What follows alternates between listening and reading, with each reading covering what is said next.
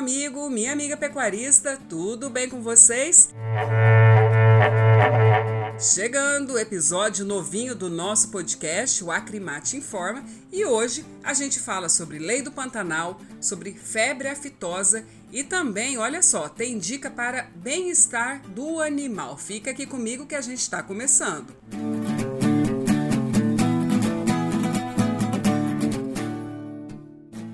E o governador de Mato Grosso, Mauro Mendes, sancionou a Lei nº 11.861 de 2022, que faz alterações na Lei do Pantanal e vai garantir a manutenção da atividade da pecuária extensiva, bem como a sustentabilidade econômica e a permanência dos pantaneiros no bioma. Bem, essa nova lei foi elaborada pela Assembleia Legislativa e contou com o apoio da Acrimate, pois 93% do território do Pantanal em Mato Grosso é de propriedade dos pantaneiros produtores de gado de corte. O presidente da Acrimate, Oswaldo Ribeiro Júnior, comenta sobre os impactos econômicos positivos da lei para a atividade pecuária, para a proteção ambiental e também para o incentivo ao turismo no Pantanal. Acompanhe.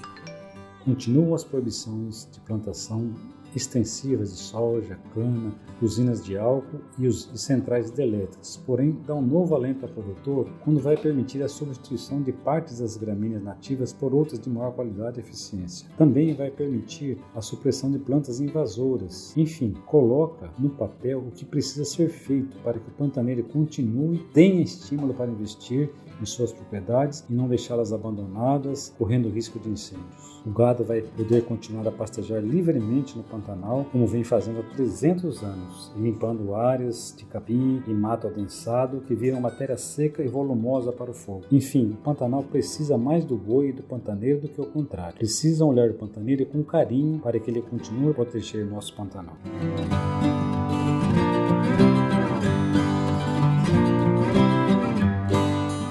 Ao longo dessa semana, representantes da Acrimate participaram do exercício simulado de emergência zoossanitárias, que tem o objetivo de capacitar profissionais para identificar e combater rapidamente a febre aftosa caso a doença reapareça. Mas há 26 anos, Mato Grosso não registra um único caso da enfermidade, pois ela é um dos principais inimigos da cadeia da bovinocultura. Bem, o evento é promovido pelo INDEA e pelo MAPA e faz parte dos preparativos para a retirada da vacina contra a aftosa no Brasil, a partir do ano que vem.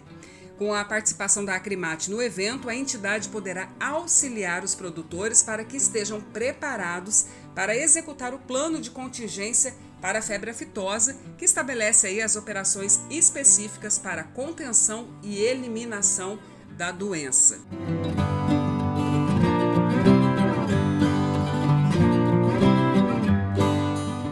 Como todos sabem, com o início do mês de agosto, marcado pelas altas temperaturas e clima seco, o pecuarista tem que ficar atento para a proteção do gado do calor excessivo, comum nessa época do ano.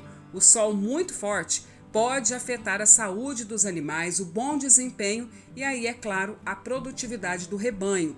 O diretor técnico da Acrimate, o médico veterinário Francisco Manzi, explica que nesse período o pecuarista deve adotar medidas para proporcionar o bem-estar dos bovinos e, com isso, evitar o desconforto e o estresse do animal. O sombreamento das pastagens por meio de árvores e áreas de sombra são as alternativas indicadas para minimizar o impacto do calor excessivo.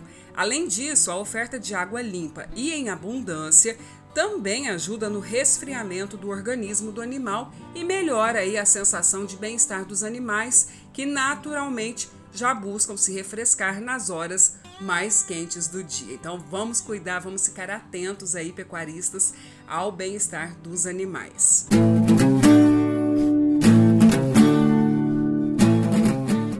essa dica, a gente encerra o episódio de hoje. Lembrando que tem muito mais conteúdo nas redes sociais oficiais da Acrimate, que há 51 anos é o braço forte do pecuarista mato-grossense. Aquele abraço e até semana que vem.